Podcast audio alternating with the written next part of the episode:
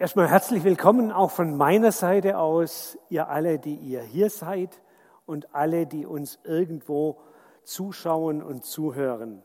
Schön, dass wir miteinander Gottesdienst feiern können. Da oben auf den Bildern findet ihr vielleicht irgendwas, was auch zu eurem Leben diese Woche gehört hat. Stellt euch mal vor, das wäre alles weg.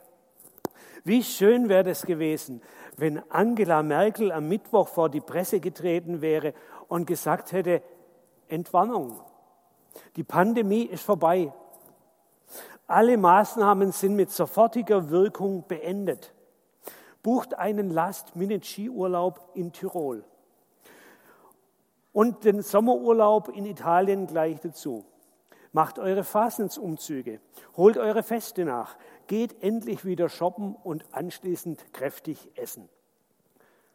Leider war es nicht so. Es hat nur zum Friseur gereicht. Und den, muss ich ehrlich sagen, finde ich gar brauche ich eigentlich gar nicht wirklich, meiner Meinung nach. Also vielleicht irgendwie enttäuschend, was da diese Woche rüberkam. Besonders enttäuschend, dass man nicht weiß, wie lang geht was noch. Die Vernunft sagt uns zwar, wir müssen jetzt einfach noch durchhalten, weiter verzichten, geduldig sein, Distanz aushalten. Aber die Sehnsucht fragt, bis wann? Wann ist das normale Leben wieder möglich? Und die Fantasie malt sich vielleicht schon aus, was wir dann alles nachholen und tun und genießen werden. Irgendwann. Aber wann ist irgendwann. Und was nützt es jetzt zu träumen von irgendwas, was einfach nicht die Gegenwart ist? Die einen werden sagen, zu wissen, dass die Pandemie ein Ende nimmt, gibt mir Kraft, das hier und jetzt besser durchzuhalten. Und andere antworten dann vielleicht, das macht meinen Alltag mit Homeschooling oder Einsamkeit oder Angst vor der Infektion oder vor Kurzarbeit auch nicht leichter. So unterschiedlich sind vielleicht da die Gemüter. Ganz ähnlich ist es auch, wenn es unter Christen um den Himmel und die Ewigkeit geht. Die einen sagen, wenn ich mir das vorstelle, was da alles auf mich zukommt, dann werde ich froh. Dann bekomme ich Kraft für das tägliche Auf und Ab. Und andere sagen, ich will mich lieber nicht aus der Welt rausträumen in irgendeine fiktive, heile Welt, sondern will mich hier und jetzt der Realität stellen. Wir haben eine Predigtreihe Gottes Geschenke an uns und unser Thema heute lautet, Jesus ist unser Gastgeber im Himmel. Wir sind auf den Titel gekommen über ein Jesuswort, das in Johannes 14 in Vers 1 bis 3 überliefert ist in den sogenannten Abschiedsreden von Jesus. Der Wind, der Jesus und seinen Anhängern ins Gesicht bläst, wird rauer. Jesus weiß, dass seine Erdenzeit zu Ende geht und dass ihm der Tod bevorsteht. In dieser Situation sagt er, Lasst euch im Herzen keine Angst machen. Glaubt an Gott und glaubt an mich. Im Haus meines Vaters gibt es viele Wohnungen. Wenn es nicht so wäre, hätte ich dann zu euch gesagt, ich gehe dorthin, um für euch einen Platz vorzubereiten. Und wenn ich dorthin gegangen bin und für euch einen Platz vorbereitet habe, werde ich wiederkommen. Dann werde ich euch zu mir holen, damit auch ihr dort seid, wo ich bin. Ich weiß nicht, wie es euch geht, wenn ihr diesen Text hört und lest. Mir gefällt dieser Text. Viele Wohnungen gibt es in Gottes Haus. Bei Gott ist Platz für viele Menschen. Vielleicht sogar Platz für Individualität, für eine Wohnung, vielleicht für mich allein oder Wer wird da alles in meiner Wohnung mit dabei sein? Was kann ich da gestalten? Darüber kann man sicher nur spekulieren. Schön finde ich auch den Gedanke, dass Jesus die Wohnung vorbereitet, herrichtet, gestaltet. sich zum Gehilfen macht für seine Menschen und deren Wohlbefinden. Das erinnert mich auch noch an andere biblische Texte, zum Beispiel an die Schöpfungsberichte am Anfang der Bibel. Da richtet Gott die ganze Welt her und dann erst setzt er den Menschen hinein und sagt, hier, für dich, leb, gestalte, genieße alles für dich. Oder ich denke an den Vers von Psalm 23, der jetzt gerade in dem Lied nicht dabei war. Du bereitest vor mir einen Tisch im Angesicht meiner Feinde. Stellt euch das mal bildlich vor. Was für ein starkes Bild. Gott deckt den Tisch im Angesicht der Feinde. Oder ich erinnere mich an eine Geschichte, die Jesus erzählt hat. Das Himmelreich ist gleich wie ein Hochzeitsfest. Und als die Geladenen nicht kommen, da werden alle eingeladen. Von den Hecken und Zäunen dürfen alle sich an den Hochzeitstisch setzen. Und ich denke an das Abendmahl, wo Jesus Brot und Wein austeilt. Mein Blut für euch vergossen, mein Leib für euch gegeben.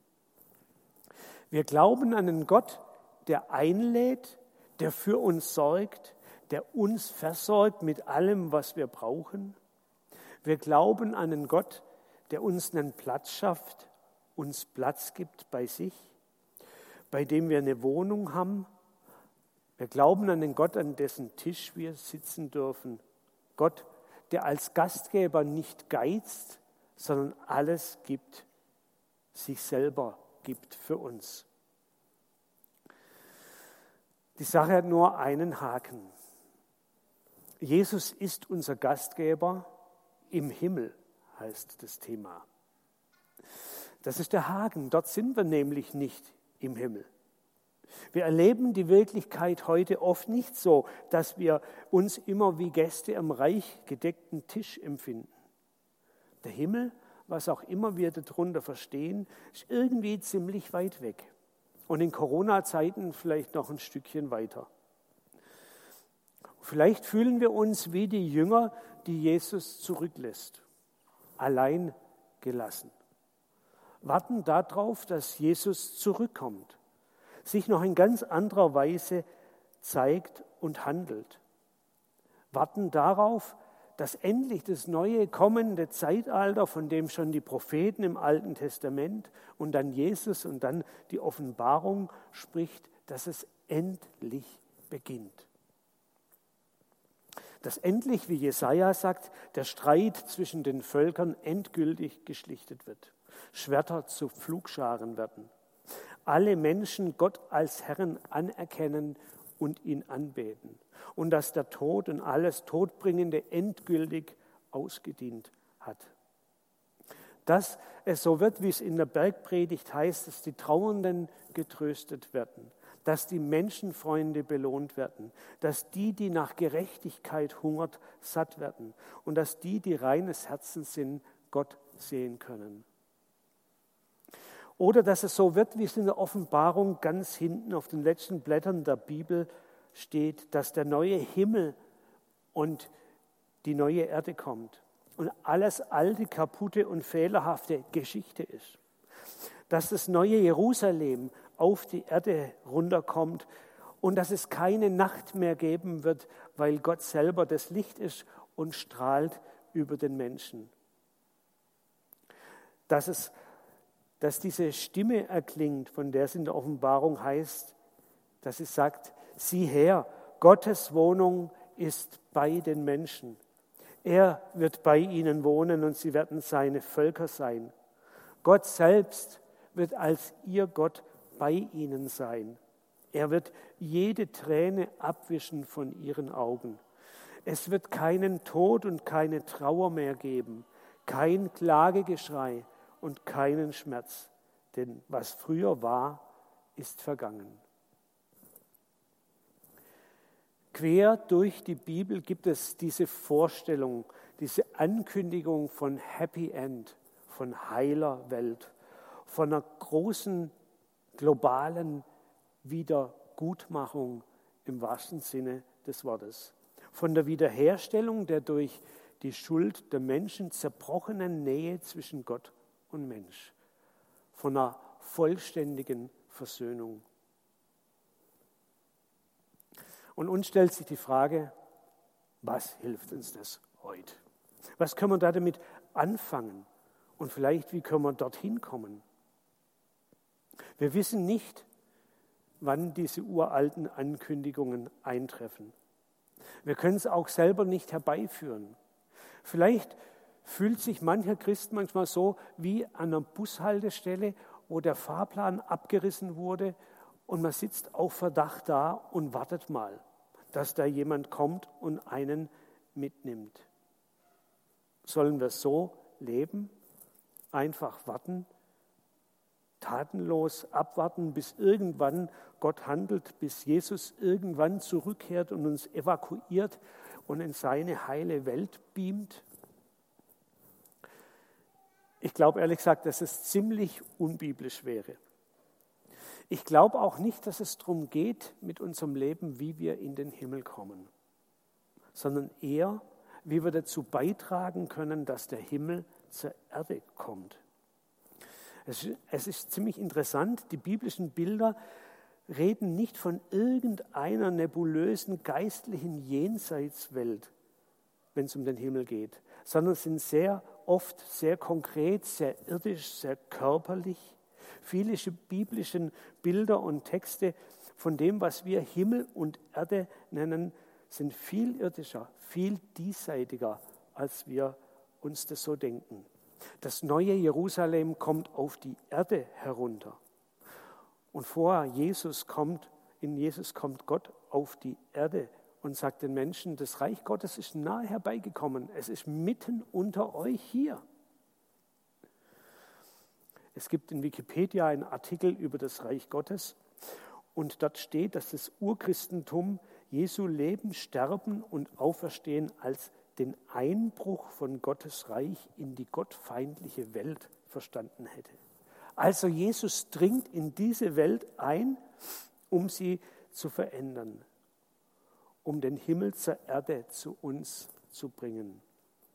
Das heißt, Gott gibt diese Welt, in der wir leben, nicht verloren. Er gibt uns nicht verloren. Im Gegenteil, er will hier alles in Ordnung bringen. Die Bibel gibt uns eine große Utopie, die wir vielleicht kaum mehr glauben können. Eine großartige Utopie und Hoffnung von Welterneuerung und Weltvollendung. Ganz durch Gottes große Liebe. Es soll alles wieder so werden, wie es ganz am Anfang in der Schöpfungsgeschichte beschrieben ist. Alles ist sehr gut. Machen können wir das nicht. Es braucht dazu die Intervention Gottes. Aber er will unsere Mitwirkung. So wie wir zwar nicht machen können, dass das Coronavirus verschwindet, aber mit unserem Verhalten doch dazu beitragen können, dass es sich nicht weiter ausbreitet. So können wir Gottes Reich und das neue heile Zeitalter nicht herbeiführen. Aber wir können dabei mitmachen, dass es entsteht und es vorbereiten. Der Theologe Fulbert Stefensky schreibt dazu, der Himmel, der kommt, wird zum Bauplan der Welt die ist. Er ist nichts völlig anderes. Er ist die Musik, die hier schon angestimmt werden soll. Es soll im Himmel wie auf Erden sein und auf Erden wie im Himmel. Himmel heißt, eine Arbeit hier auf der Erde zu haben. Der Mensch ist Mitarbeiter und Co-Autor des Himmels. Der Mensch ist Autor des Trostes, der Gerechtigkeit, des Friedens dieser Welt. Hier und jetzt sollen wir uns also für Gottes Sache einsetzen, sollen uns selber von Gott umarmen und verändern lassen, sollen uns, müssen uns auch ändern, sollen dann auch diese Welt verändern zum Guten, unser Leben dafür einsetzen, für Glaube und Orientierung, für gute Werte, für Gerechtigkeit und Mitmenschlichkeit für Versöhnung und Frieden, für die Kranken und Hilfsbedürftigen, für die Schöpfung, damit Gottes Wille geschieht, wie im Himmel, so auf Erden, damit der Himmel zur Erde kommt. So viel meine Gedanken zu diesem Thema. Jesus ist unser Gastgeber im Himmel. Wir hören jetzt gleich auf zwei Lieder und die meditieren beide diese Situation, dass jemand plötzlich Jesus gegenübersteht. I can only imagine, ich kann nur davon träumen, wie es sein wird, wenn ich dann vor dir stehe. Und das andere so ein Lied, das deutlich macht, ich merke, wie klein ich bin gegenüber Gott. Ich lege meine Krone, ich lege meinen Tag, ich lege meine Träume und alles, was ich habe, vor die Füße Jesu. Ihr könnt zuhören, aber vielleicht gibt es auch jemanden, der das Bedürfnis hat, dass jemand mit ihm betet. Und da ist die Andrea und die Andrea da. Da sind sie. Und die gehen gleich rüber auf die Empore des Paulussaals. Wem es helfen könnte, jetzt mit irgendeinem harten, kalten Stein ins Gebet gehen zu können mit jemand anders, herzliche Einladung, da gemeinsam zu beten.